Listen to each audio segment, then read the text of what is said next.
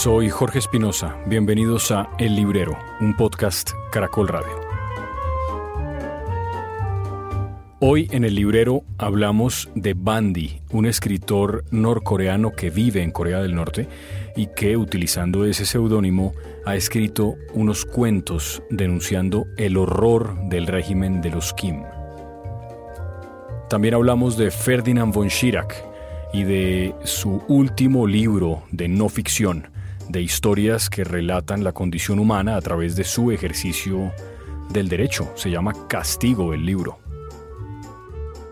Y Mauricio también recomienda sus últimas lecturas, un par de novelas que le han gustado mucho y quedamos además con algunos pendientes de los que seguramente hablaremos en el siguiente episodio. Ah, y claro, estamos de vuelta en prólogo por segundo librero consecutivo que ya está abriendo la librería, quiero decir, seis días a la semana. Bienvenidos.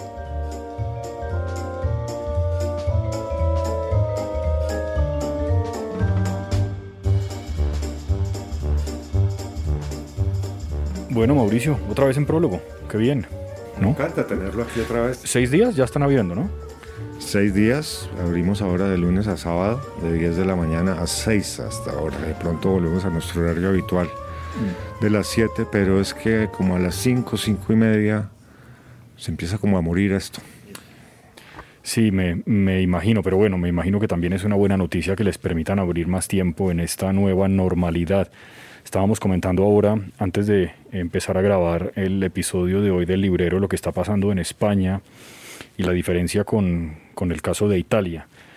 ¿Qué está pasando con el coronavirus. Con el coronavirus, claro. Y sí, exacto. Y, y, me imagino que para la gente que, por ejemplo, vive en esos países que tienen que volver a encerrarse, como el Reino Unido, por ejemplo, como España, o como Argentina, que nunca, que nunca abrió, tiene la cuarentena creo que más larga del mundo, e, eso tiene que ser para la gente terrible, ¿no? Sus negocios, pues, su vida a la deriva. O sea, eso no, pues yo no creo que una librería como negocio aguante una, una encerrona tan larga. Esta librería está muy afectada por, la, por los casi seis meses de, encierro y esperamos que en lo que queda del año nos podamos recuperar, porque si no la cosa se pone grave. Grave.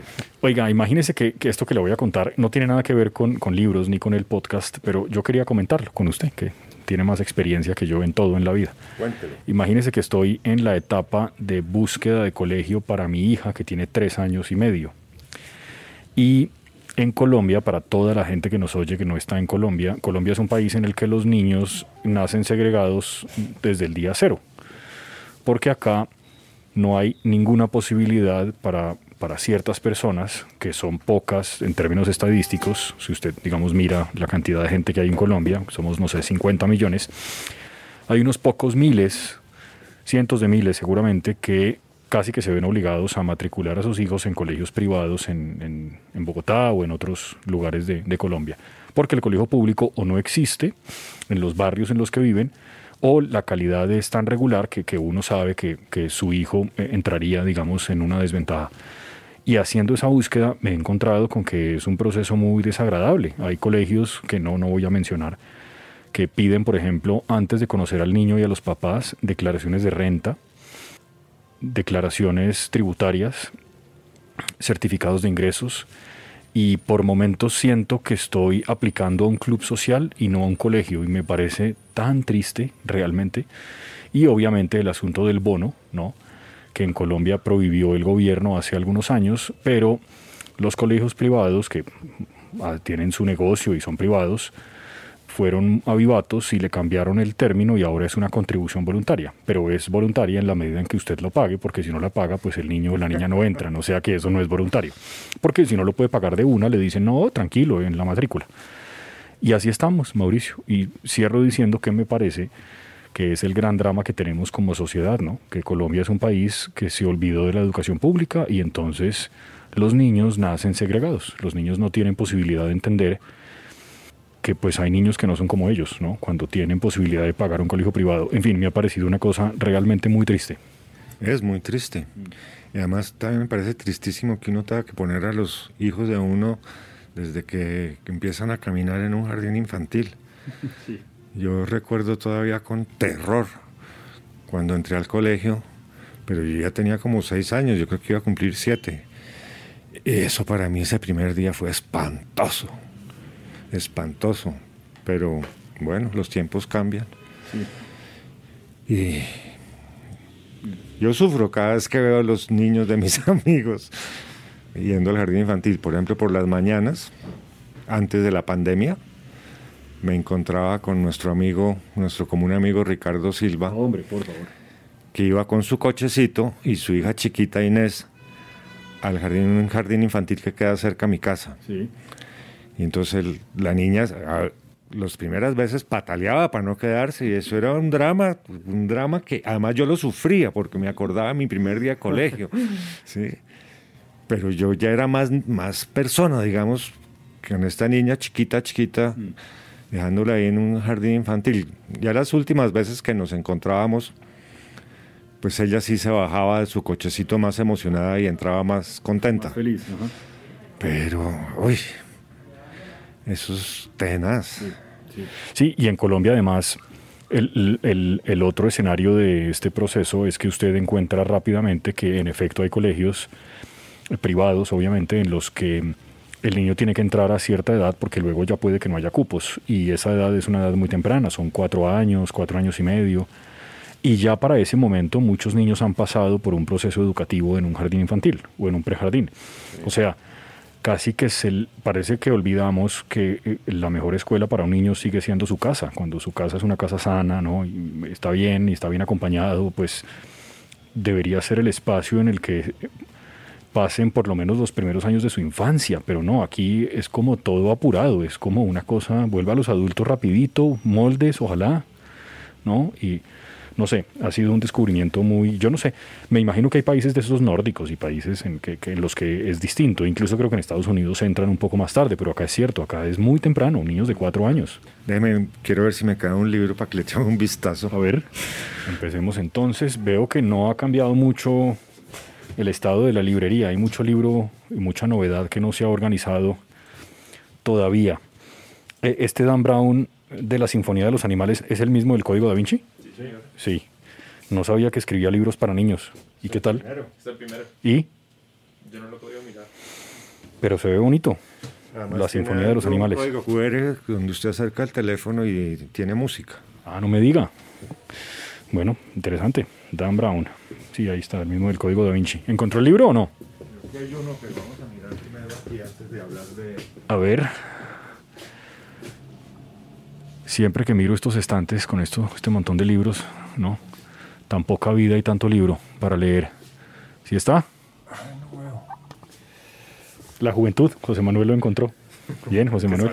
Dice que sabe, sabe. Yo lo busqué por el ilustrador. Ah, ok, no por el abajo del colegio un manual de instrucciones para la vida escolar destinado a los alumnos y sus padres. Colegio con J, como, ¿no? Bien, vamos. Y el libro, pues mire cómo empieza. ¿Sí?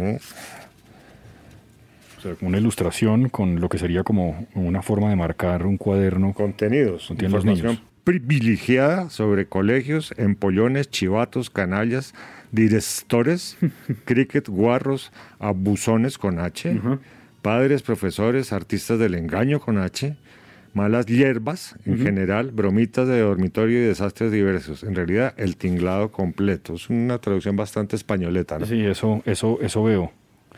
¿Y este libro usted lo descubrió hace mucho? ¿Es un libro antiguo? Sí, yo lo descubrí hace rato, inclusive me acordé de él porque Ricardo lo compró. Ah, ok, bueno, vamos allá, allá con H.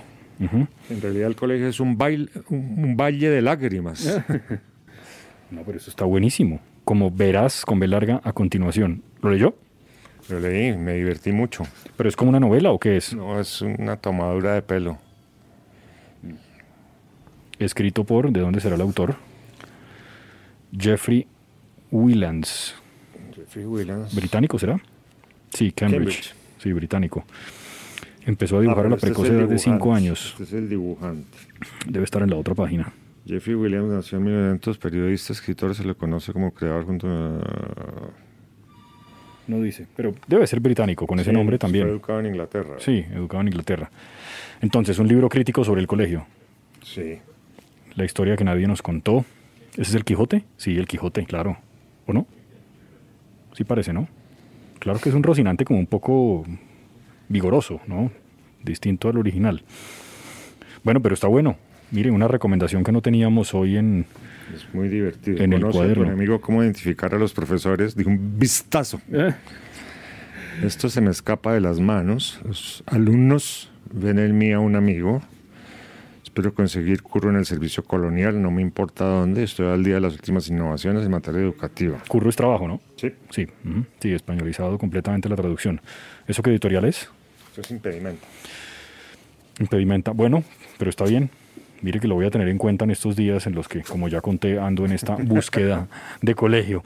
Bueno, eh, teníamos algunos pendientes, Mauricio. El primer pendiente, si le parece, es que hemos recibido un par de correos, correos electrónicos, ¿no? Sí.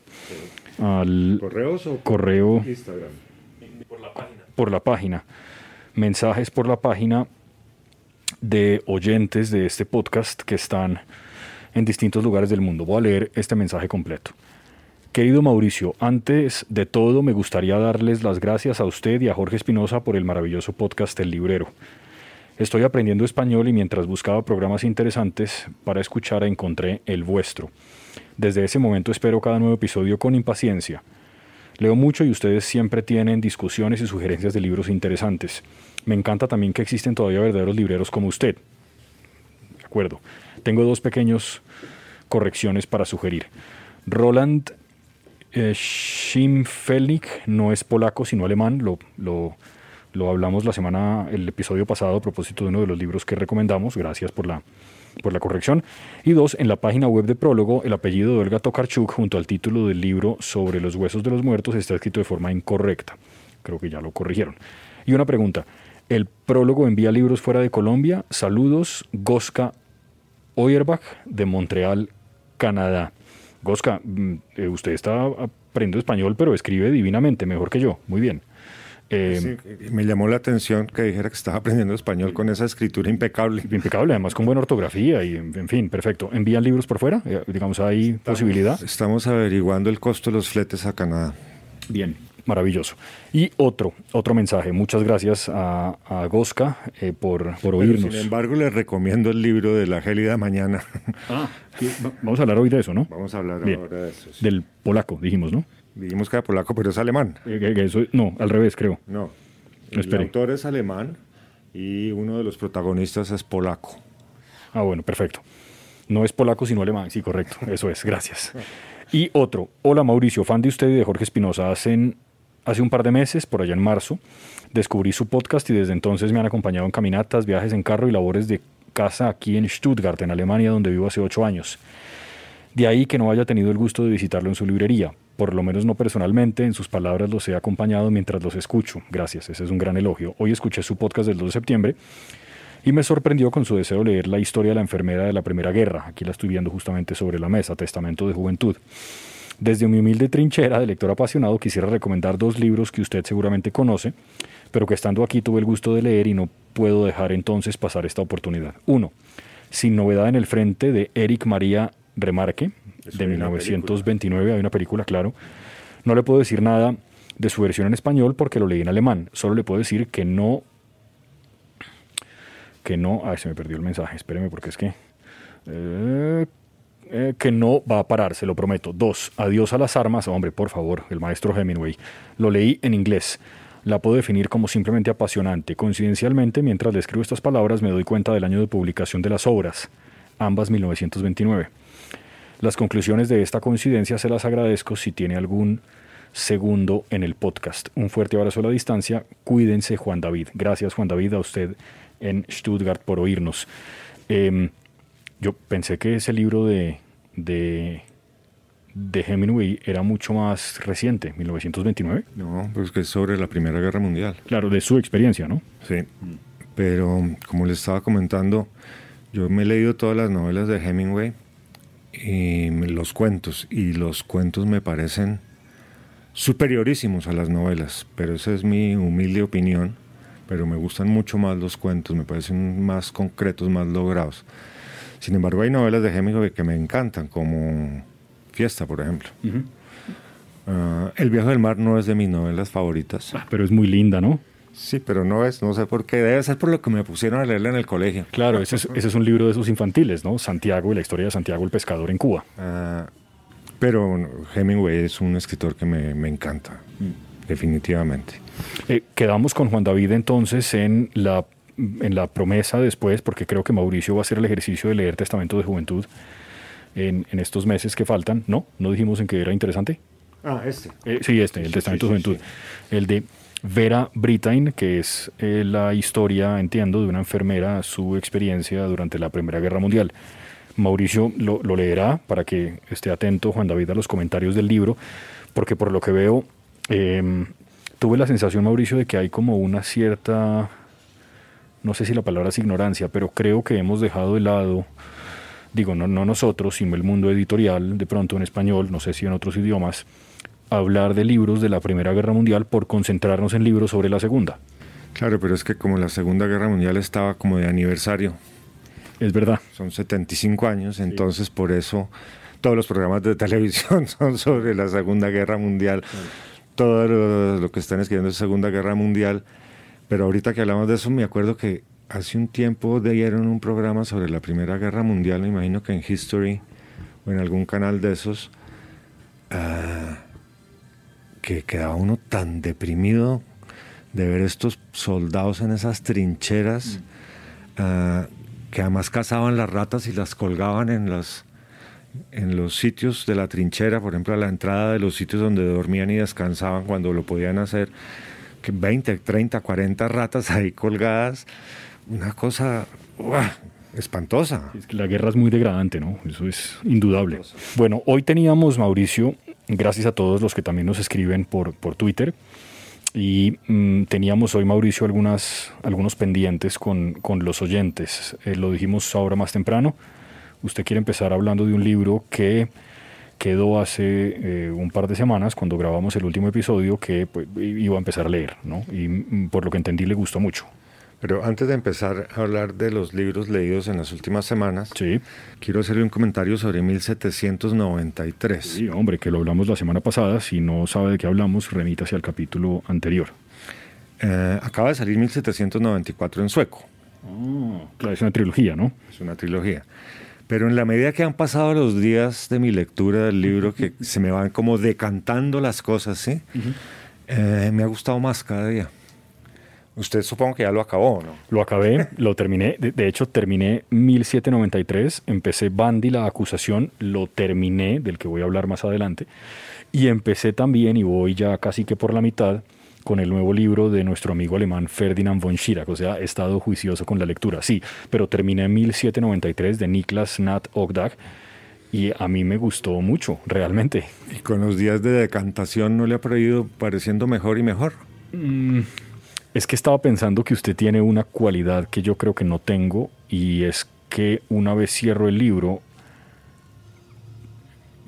creo que ahora que usted lo dice no pienso mucho más en él, salvo que tenga que, digamos, hablar sobre él, pero, pero no, como que no, de pronto porque me pareció en la primera lectura muy bueno y no...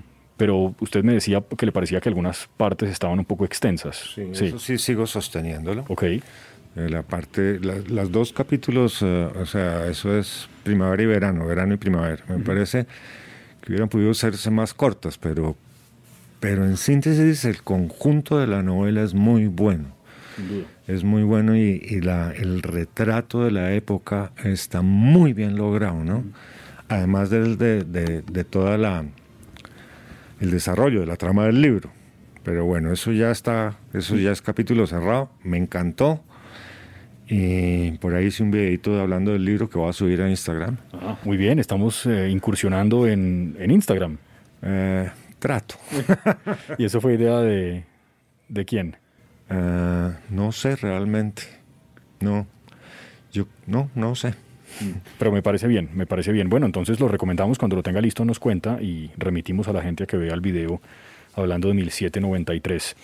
Bien, sí, yo creo que es un libro. ya está hecho, ¿no? Ah, ¿ya está listo? No, sí ¿Y subido? subí. Ah, ¿y por qué no está subido? Ah, no sé. No, no pero eso sí, upload. Pum, listo. Bueno, eh, primer libro del que vamos a hablar entonces del escritor que nosotros dijimos que era polaco, pero en realidad es alemán, ¿cierto? Que ya se me agotó en la librería. No, que va, pero qué bueno. ¿Cómo es que se llama? Eh, en una, una gélida mañana de enero, a comienzos del siglo XXI, creo que se llama. Ok, y eh, es un libro sobre qué? Es un libro que habla un poco de... eh, sucede en Berlín todo el tiempo, en el Berlín hoy en día. Sí, es contemporáneo. es con- absolutamente contemporáneo. El libro arranca narrando que, de un polaco que viene a Berlín a trabajar ah, y hay un accidente en la autopista a 30 kilómetros de Berlín. Y entonces se volcó, un- como es invierno, se volcó un camión cisterna, se incendió, el trancón es el madre y le toca pasar la noche en la autopista porque no tiene forma de escaparse. Y entonces no quiere gastar gasolina porque tiene muy poquita, entonces se baja del carro para caminar un poquito y está parado enfrente de un letrero que dice Berlín 30 kilómetros y se le aparece un lobo. El tipo no lo puede creer, un lobo, siglo XXI, 2017, eso, 2018, y saca el celular y ¡chuc! Le tomo una foto. toma una foto. Y el lobo se va. Y él al otro día llega a su casa y le cuenta a su novia, que es también polaca, ah, su experiencia con el lobo. Y entonces ella dice, ah, deberíamos vender esa fotografía a la prensa y sacarle algún provecho. Y. Esto va intercalando capítulos porque en la medida que esto va sucediendo, van entrando más personajes dentro del libro, ¿sí? Entonces, un par de adolescentes ah, que un día deciden no esperar el autobús e irse a Berlín y se van caminando. Entonces tienen que cruzar el bosque. Eh, después eh, sigue el diálogo del polaco con la novia, después aparece un tipo que es cazador y decide ir a, esas eh, zonas de caza que tienen como una garita donde se apostan los cazadores. Sí. Eh, y al- es que no quiero dañar la novela, ¿sí? Pero es una novela, si no policíaca, de misterio, de suspenso. No, porque es un poco del transcurrir de la vida de este inmigrante polaco, de familias que se han ido retirando, y es una reminiscencia también de cuando Berlín estaba partido en dos. Entonces, claro, hay que conocer muy bien Berlín porque hablan mucho de calles. Y de pronto le dicen, aquí, hasta aquí, por aquí pasaba el muro, ah, por aquí va el río Spree, por aquí tal cosa, ¿sí? Mire lo curioso, esta semana es que, pero eh, me quedé con el titular porque no, a veces no alcanzo a leer las cosas que veo en prensa en mi otro trabajo, que digamos es hablar de noticias básicamente, y leí un titular de un alemán que decía, creo que era un profesor alemán de economía o alguna cosa que decía que todavía había mucha diferencia entre los dos, entre las dos Alemanias, sea que todavía había un cierto rezago. Yo no sé exactamente a qué se refería, pero eso está en el libro, esas diferencias, o- Claro, o, está no es notorio. libro- está en el libro contado de una forma muy sutil, porque está contado cómo los edificios se están cayendo. Los Sí. de la zona de Alemania del o Alemania Oriental. Alemania Oriental, sí. Cómo se, pero cómo está entrando ah, la modernidad también a refaccionarlos y arreglarlos, pero todo es decadente en ese Berlín Oriental. Y, él, y a través de todos estos capítulos donde van apareciendo personajes, unos personajes muy divertidos, está el lobo, porque el- eh, la, la- la novia vendió la foto a la prensa. Entonces la prensa publicó la foto y entonces la gente empezó a encontrarse con más fotos que gente que veía el lobo, el lobo, el lobo, el lobo, el lobo, el lobo. Y todo el mundo decía, pero esto no puede ser, esto no puede ser un lobo en Berlín, un lobo en Berlín. Pero no lo vayan a matar, no lo vayan a matar, ¿no? ¿Y el cazador? Y, ah, bueno, está bien, no, no pregunto más. No pregunte más. Pero entonces nos gustó mucho. Es muy entretenida la novela, muy entretenida, muy agradable de leer. Eh, y el final es muy bueno, además. ¿sí? Y uno se mete en ese Berlín, se mete en esa vida berlinesca, en bares, en eh, juventudes eh, medio ponquetas, etcétera, etcétera. Muy entretenido, muy entretenido. La pasé muy bien leyendo ese libro. Se lee muy rápido, es un libro muy cortico, ¿no? Ok, entonces el título exacto, ahora lo recordamos bien porque entiendo que es un título extenso, largo, ¿no? Larguísimo. Sí. Es algo así como en una gélida mañana de enero a comienzos del siglo XXI. Bien, bien, perfecto. Entonces, muy recomendado. Mm, ¿Con qué va a seguir? O ya empezó, me imagino. usted, pues, imagínese usted. Me lo recomendó una clienta. A ver, espéreme. Gabriela Cabezón Cámara. Cámara. Las aventuras de China Iron. Ah, esta, es una, esta escritora es argentina y este libro recrea las aventuras de la China Iron, que había sido la mujer de Martín Fierro. Por eso es Iron. Ajá, ajá. Claro, Sí. ya entiendo. Está dividido en tres partes. Las dos primeras partes son de una belleza extraordinaria porque resulta que a la China Iron, ah, sus, ella no sabía quién era ni su papá ni su mamá y la crearon dos personajes. Y uno de esos personajes que además eh, quería abusar de ella Mm. y ella no se dejaba, la juega al truco. El truco creo que es un juego naipes Ujú. con Martín Fierro. Martín Fierro, el personaje del gaucho. Sí, sí.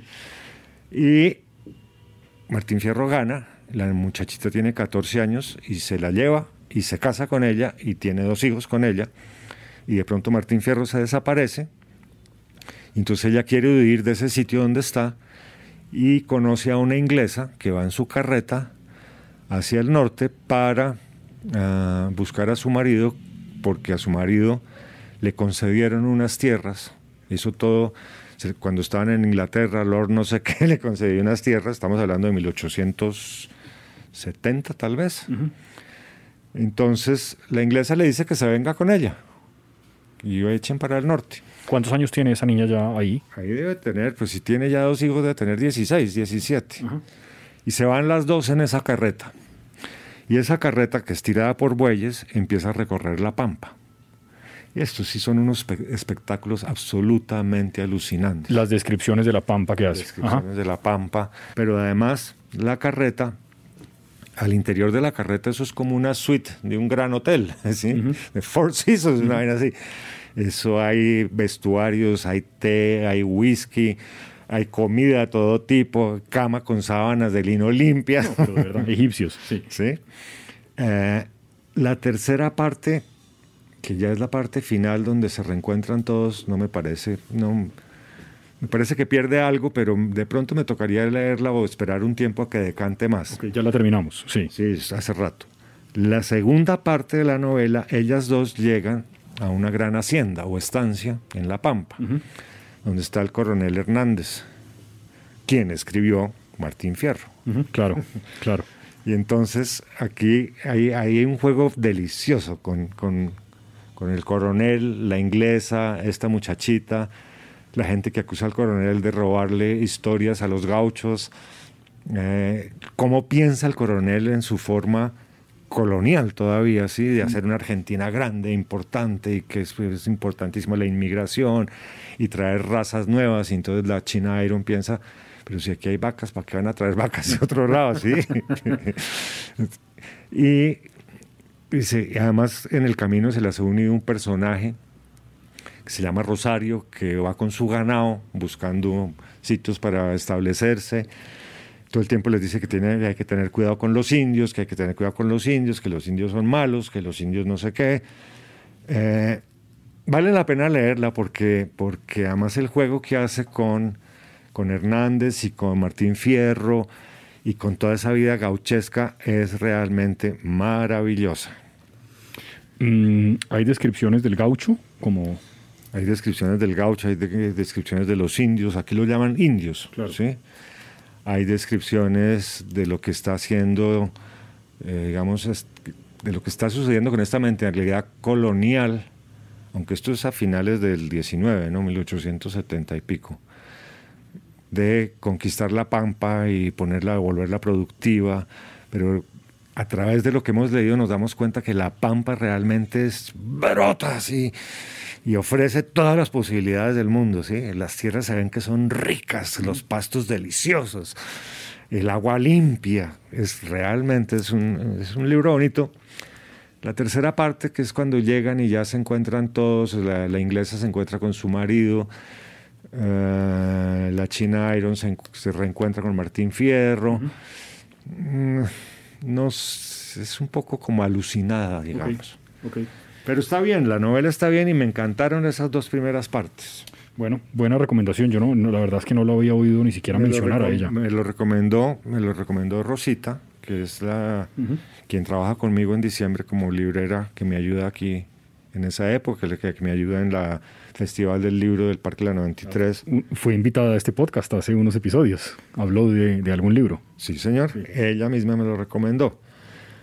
Después vine a descubrir que ella no lo había acabado cuando me lo recomendó. Iba gozándose las dos primeras partes tales como me las gocé yo. ¿Y opinó lo mismo de la tercera? No sé, no me ha dicho. Mm, Bueno, pero está muy bien, está muy bien porque yo es una escritora que no, yo- de la que no tenía, y me imagino que es una escritora joven, o no sabemos mucho de ella. No me acuerdo. Yo miré. A ver qué dice. Gabriela Cabezón Cámara, las aventuras de la China Iron. Mm, en Argentina hay muy buenas cosas, en todo caso, ¿no? Hay unos escritores, a mí, por ejemplo, Eduardo Sacheri me gusta un montón. Algunas de las novelas son fantásticas, tiene unos cuentos de fútbol buenísimos, La vida que pensamos se llama. A ver, ¿qué dice? No dice. No dice. ¿Y en la parte de atrás tampoco? No. No, no dice. Bueno, quedamos pendientes del dato de qué edad tiene esa escritora, pero Debe ser una escritora joven. joven, sí, porque su primera novela fue del 2009, según leo ahí, La Virgen Cabeza, publicada también en el Reino Unido. Ah, bueno, tiene varias novelas ya. Fue escritora residente en el 2013 de California en Berkeley. Sí, tiene que ser joven. Si era escritora residente, tiene que ser seguramente joven. Bueno, muy bien. Eh, buena recomendación. Eh, yo creo que yo le compré a usted, Mauricio, hace ya unos años un libro que no sé si usted tiene todavía, que no es un libro de literatura, es un libro de esta editorial Turner que se llama Querido líder, vivir en Corea del Norte. Ese libro es de una escritora estadounidense, una periodista, a ver si de pronto yo veo por acá la portada, es de esta misma editorial. Eso es ciencia. o sea, que ahí no- Ah, bueno, no, entonces no, de pronto por aquí en esto. Y ¿Quién es el autor? es una, es, una escritora que se llama Bárbara Demick. Con D, sí. Y la señora Demick escribe que ganó o estuvo cerca de ganar un premio Pulitzer, eh, ganó pues varios premios periodísticos importantes en Estados Unidos. Escribe este libro, Mauricio, en el que cuenta, que es una cosa que se ha hecho, digamos, con mucha frecuencia, cuenta cómo es vivir en Corea del Norte. Y eso ella lo sabe porque ella fue corresponsal, creo que de Los Angeles Times, en Corea del Sur, por supuesto. Y conoció en Corea del Sur a muchos coreanos del norte que habían salido del país porque no querían vivir más bajo ese régimen que se dice comunista, pero que básicamente es un régimen totalitario absolutamente brutal. Y entrevistó a algunas de estas personas y cuenta cosas. A mí hay una anécdota de ese libro que me pareció impactante. Y la anécdota básicamente dice que a los niños coreanos del norte eh, les están enseñando desde muy pequeños la doctrina del enemigo, del enemigo interno y el enemigo externo. ¿Cómo? Ejemplo práctico. Hay un colegio y en el colegio al niño que le están enseñando matemáticas en, no sé, cuarto de primaria o tercero de primaria, le dicen en un ejercicio matemático, el, el niño Hong Yo salió de casa con seis manzanas. En el camino, tres soldados norteamericanos le robaron cuatro manzanas. ¿Cuántas manzanas le quedan al niño Hong Yo? La respuesta es dos manzanas. Y todo es ideologizado desde que el niño es muy pequeño. Me impactó mucho ese ejemplo. Hablo de este libro, Mauricio, que por cierto recomiendo si a alguien le interesa pues el asunto de la política en Corea del Norte, bueno, o de la situación de Corea del Norte, porque usted la semana pasada, hace dos semanas, sigo diciendo la semana pasada, como siento que vine ayer, pero ya pasó más tiempo. Usted me recomendó un libro que es muy particular, porque es un libro único en muchos sentidos. Es un libro de un escritor norcoreano, cuyo nombre no conocemos, conocemos solamente su seudónimo, que es Bandy. Por lo que dice ahí, Bandy es algo que alumbra o que muestra. Y ese es un libro que escribió ese norcoreano que todavía vive en Corea del Norte. Esa es la particularidad del libro, la peculiaridad que tiene. Hay muchos norcoreanos que han escrito libros sobre Corea del Norte, pero ya viviendo en otro país, en Estados Unidos, en Corea del Sur. Este señor, que entiendo, nació en 1950, o sea, ya nació cuando Corea del Norte, eh, si no existía, estaba muy cerca de existir, porque la, la guerra de Corea fue en el 53, por ahí. Creo que sí. Bien. Eh, entonces, básicamente es un hombre que ha vivido toda su vida bajo la dominación de, de los, de la familia de, de Kim Jong-il y Kim Jong-un y Kim Jong-un y, y de Kim Il-sung, que son Kim. de los Kim, sí, que es abuelo, hijo, nieto, digamos. Y este señor logró que los manuscritos de este libro que se llama La Acusación, que son cuentos, salieran de Corea del Norte clandestinamente y se publicaran primero en Corea del Sur y posteriormente en muchos lugares del mundo. Entiendo que ya tienen un montón de traducciones en muchos idiomas.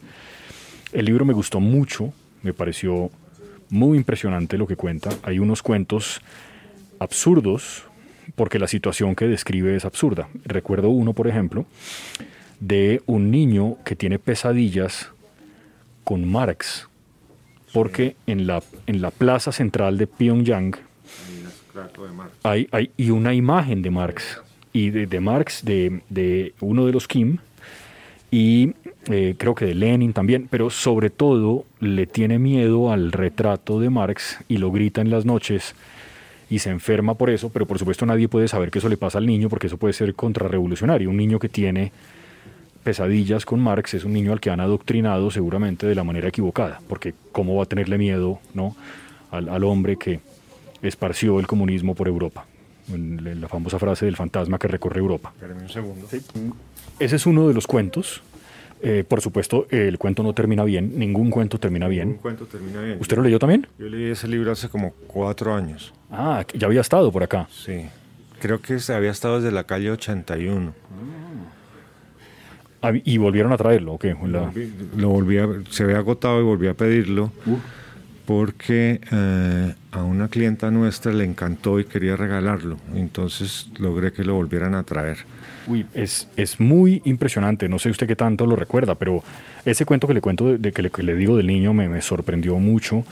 Está muy bien escrito, eh, muy bien escrito. Creo que tiene unas descripciones, además de la vida política en Corea del Norte, que son muy precisas, pero sobre todo es la vida en Corea del Norte desde el punto de vista de la gente común, ¿no? de la gente que no tiene ningún privilegio, no es a través de la gente que está cercana a los Kim, aunque uno de los Kim aparece en el libro porque tiene un encuentro con una de las protagonistas. Creo que ese se llama El escenario, ese, ese cuento, o es otro posterior, pero en todo caso todo es como una puesta en escena, todo es mentira.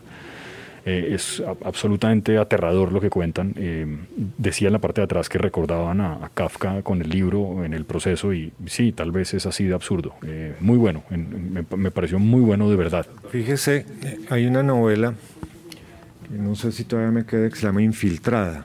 Chi- China, ¿no es verdad? Eh, no, es en Corea del Norte. Usted me habló de eso, creo que aquí en el podcast. Ah, y claro, cuenta todos los horrores de los campos de concentración, eh, de los mercados, etcétera, etcétera. Y de la pobreza, ¿sí? Y casualmente, ayer o antier, estaba canaleando. y salió un fotógrafo, me parece que norteamericano, que estuvo en Corea del Norte tomando fotos, autorizado además. Sí. Decía que le, to- que era- le costaba mucho trabajo porque no era bien visto que se parara en la calle a tomar fotos, Claro. pero que lo que él quería mostrar era la cotidianidad de la vida ah, norcoreana. Ver que había gente sonriendo, ver que había gente que compraba flores, que compraba cosas en, en la calle, ¿Y sí? y, y al pasan, pues el programa no, el programa, esto era una, un- como una propaganda el programa, ¿sí? No, no me fijé cuándo lo van a dar, pero es, debe estar por, deben estar por darlo. Ah, y las fotos se veían estupendas además. Y dice que además se acostumbró a tener un nuevo tipo de enfoque, que era tomar fotos desde el carro, desde la ventana del carro. Porque, ¿Muerto del susto o qué? Sí. Claro. pero que quería cambiar esa imagen que había en Norcorea, porque en Norcorea había vida familiar, había vida cotidiana, había vida del, del día a día, ¿sí? Uy, peli- peligroso. No sé, yo me, yo me imagino que, que así es, ¿no? Es decir, los países no, no son siempre solamente los conflictos que tienen, casi nunca. Vida hay en todas partes, pero, pero es una vida claramente muy limitada, ¿no? Es, es una gente que lleva, eh, no sé, 70 años con el yugo de esta gente, de esta familia allí, que es una cosa además mística, porque ellos bajaron del monte y se montan en un caballo blanco, y es una cosa que tiene como un, como un simbolismo. Eh, obviamente en el libro este de Bandy hay descripciones de cómo eh, en Corea del Norte existen los delitos de sangre. Si un tío o su hermano o su papá mal. ha hablado mal o durante la guerra de Corea terminó en Corea del Sur o colaboró con los estadounidenses o no era eh, o, o no, o no mostró una actitud, digamos, de, de completa dominación al régimen norcoreano, eh, eh, la familia la va a pasar muy mal, la familia pierde todos los privilegios, termina sino en campos de concentración, pues muy mal. Es, eso es, ese, ese pedazo es probablemente el más impactante del libro. Y sabe que lo de la manzana que acabamos de mencionar sale también en el libro Infiltrada. Eso de, los, de las ecuaciones matemáticas, de cómo les enseñan, claro, es que es impactante, realmente. Eh, en fin, me gustó mucho. Eh, entiendo que el escritor, que como digo no conocemos su nombre real, ha escrito más cosas. Claro, sacarlas de ahí pues seguramente va a ser muy difícil. Ojalá puedan recuperar algunos de esos manuscritos si es que él vive todavía, ¿no? Porque si nació en el 50 ya tampoco es un hombre joven. Gracias. ¿Sí? sí, sí, sí. ¿Usted es del 50? Casi. Casi. No, pero no parece, fíjate que te ves muy bien. Bueno, se, se ríe su cliente allá atrás.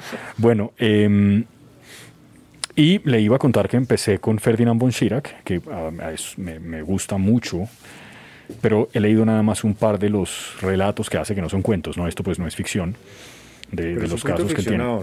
Sí, hombre, me quedé pensando ahora que venía para acá si, si qué, qué tantas libertades literarias se da, no, no estoy seguro, como, porque hay como unos detalles y unas cosas que parece que él simplemente las, las pone como por adornar, no estoy seguro. Ahora, tiene novelas, novelas, ¿no? El caso Colín y otras, eh, pero es muy bueno, de Pero verdad. los cuentos son mejores. Sí, pero la- las novelas no están mal, ¿eh? Bueno, yo prefiero los cuentos. Sí, yo conozco tres, eh, Culpa, Crímenes y este que se llama Castigo. Creo que no hay más. Sí, debe ser esos tres, sí. Pero muy bueno, muy bueno. Eh, ¿Dejamos algo para la próxima semana? Hombre, eh, me leí este libro. Ah, usted me di, claro, me dijo también que iba a tratar de mirarlo. Frankenstein en Bagdad. Eso es, Bagdad. eh, eso es eh, iraquí, me imagino, el autor. Eh, Iraquí, sí, señor. Y Es un libro muy bueno, pero muy bueno. Esto es- en la Segunda Guerra de Bagdad, digamos, o de, Irán, de Irak. O sea que esto es 2000, des- cuatro, cinco. por ahí, ¿no? Sí, sí, sí, porque cuando Bush y sus eh, lacayos se inventan esa guerra, eh, es más o menos esa época, sí. Finalista del Man Booker International 2018, Premio Internacional de Ficción Árabe 2014, Grand Prix El Imaginaire 2017. Mi francés es muy regular, francamente. Ahmed Sadawi, Frankenstein en Bagdad. Tengo ganas de leerlo desde ya. Eh, esta novela, eh, los capítulos tienen un nombre que es, cada capítulo es El cadáver, Secretos, En el pasaje 7, Las ruinas judías, y cada título del capítulo tiene que ver con lo que está narrando en el capítulo, pero el libro relata la vida en Bagdad de mm, después de la guerra. Es- hay varios protagonistas. Hay una mujer muy viejita ya que está esperando el regreso de su hijo que se perdió en la guerra de los años 80 con Irán, eh, cuando tenía 20 años, pero dice que su hijo va a volver. Hay un eh, especulador inmobiliario que quiere comprar todas las casas viejas del centro de Bagdad. Hay un hotelero que tiene un hotel decadente que ya no tiene sino cuatro huéspedes. Hay un próspero empresario que tiene una revista que se llama La Verdad. Hay un periodista que trabaja ahí en La Verdad. ¿Y nos dejan bien parados o más bien regular? Eh, cuando lo lea lo discutimos. bueno, está bien. Hay un eh, comprador, un mueble vejero, se llama así.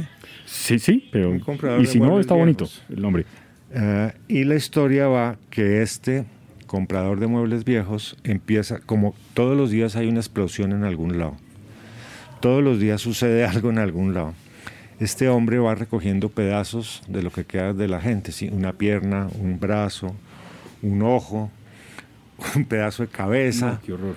y arma un, un- una- está armando un, un- un cadáver para poderle dar sepultura, porque lo que pasa después de las explosiones es que llegan, barren y eso todo lo botan a un hueco, ¿sí? Sin sepultura. sin sepultura. Claro. Entonces él ha, ha estado recogiendo esto. Ya entendí Frankenstein en Bagdad. Por eso el nombre, claro.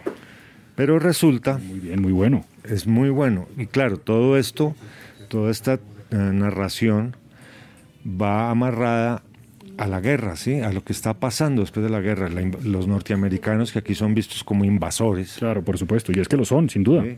Y cómo los detestan y cómo son matones además. Y cómo mandan a hacer el trabajo sucio a las fuerzas secretas. ah, Contratistas privados. Ah, bueno, y claro, e iraquíes también, sí.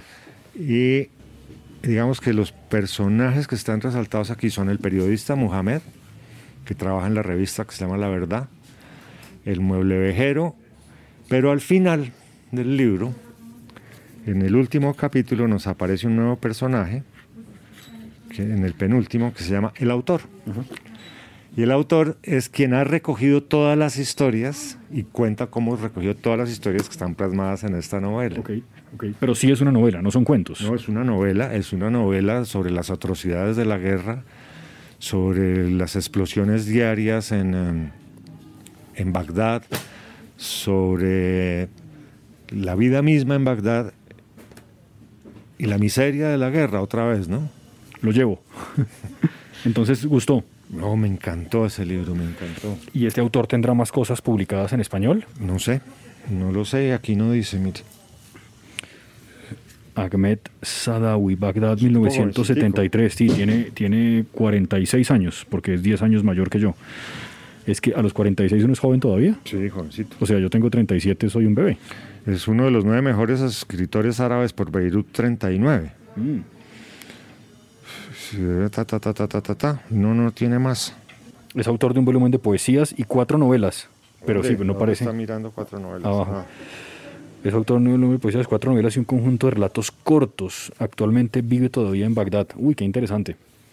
Uy, eso Muy sí es una recomendación maravillosa. Muy bien está este libro. Em, esto de libros del asteroide es muy sólido, ¿no? Tiene unas cosas Tiene unas cosas muy buenas, pero además mire la portada, lo bonito. divina, sí, divina, naranja, ¿no? Como eh, debe ser como un lente de guerra. Sí, y además las descripciones del centro de Bagdad, eso debía ser precioso. Claro. Como Siria. ¿sí? Y todo está en ruinas, ¿sí? Y todo, a cada rato explotan carros, eh, bomba por todos lados. Y Frankenstein, que así lo denomina el periodista, Sí. ese muñeco, ese cadáver que, que el mueble vejero está armando, eh, cobra vida. Cobra vida porque hay un atentado en un novotel y el portero del novotel muere, pero no encuentra su espíritu donde reposar y siguiendo al, al mueble vejero que vio todo lo, lo que sucedió, llega y se apodera del cadáver y ese cadáver que está hecho de miles de pedazos empieza a tomar venganza contra los que mataron a esos miles de pedazos. Entonces, a lo largo, todo el mundo está buscando al como se llame, o a Frankenstein, o al que te dije, nadie sabe quién es, es un tipo que le disparan y las balas lo atraviesan y no pasa nada. Es un tipo que tiene una fuerza brutal y puede estrangular con la mano, pero nadie lo ve nunca. Buenísimo. Qué gran recomendación, porque sí, es de esos libros que uno, salvo que alguien se lo comente, probablemente no, no compraría. Bueno, muy bien. Eh, no he hecho mi tarea de crimen y castigo. No, yo le digo, le digo la verdad tampoco. Pero nos quedan muchos podcasts, eso lo podemos hacer. No, tenemos varios años. Varios años, sí, no, pero uno se la lee en unos meses, eso no tiene problema. Eh, nos vemos entonces en un par de semanas, mi querido Mauricio. Nos vemos en un par de semanas. ¿Qué, estará, qué va a leer para comentar? Eh, voy a terminar el de Ferdinand von Schirach y, y ahora que usted comentó este, lo voy a dejar tal vez para luego. Mm, Quería proponerle una lectura eventual de un regaño que nos hizo nuestro amigo Antonio García Ángel de, de lo de Arnoldo Palacios, el colombiano que escribió Las estrellas son negras y que ha vuelto a publicar Six Barrales, una novela corta. Le iba a proponer que si lo leíamos. Pues leámoslo, no es que me emocione mucho. Pero mm, intentémoslo. Publicado en la Colombia del año 49. Listo, sí, intentémoslo. ¿Está bien? Está bien. Listo. Antonio y yo nunca coincidimos mucho en, ¿En los gustos? en los gustos. Lo invitamos a que nos mande un mensajito de voz o que No, lo venga acá invitamos y- a que venga aquí. Y eso, sí, que sea varoncito, sí. ¿Cierto? Sí. Eh, yo tengo ganas de leerme esto, porque esto es de un escritor siciliano y a mí me encantan los sicilianos. Los niños del Borgo Vecchio. ¿Qué quiere decir eso? ¿Borgo Vecchio es un pueblo, será? No sé. Ah, el, barrio, el barrio de Palermo, en el que se desarrolla esta novela, está formado solo por un puñado de calles estrechas en el corazón de la ciudad, pero contiene todo su carácter, oscuridad, violencia y belleza. Contiene los vicios y las virtudes de la gente pobre. En este entorno geográfico y moral viven Mismo y Cristófaro, amigos fraternales, compañeros de clase y cómplices, etc. Y tiene un comentario de mi am- amadísimo Andrea Camilleri. Con eso es suficiente para usted, claro. Caela Chiura es un nombre importante de la literatura siciliana y no solo eso, es además, junto con otro- otros pocos autores, la única riqueza de la isla. Maravilloso. Listo. Entonces hacemos esas dos tareas. Me voy con esto, me voy con esto. Y si alcanzo, empiezo por lo de lo que hablamos de testamento de juventud. Entonces, Arnoldo Palacio, las estrellas son negras. Sí. Los niños del Borgo Vecchio. Sí. Intentamos testamento de, juventud. Libro extenso. Listo. Perfecto. Maravilla, Mauricio. Gracias. Chao.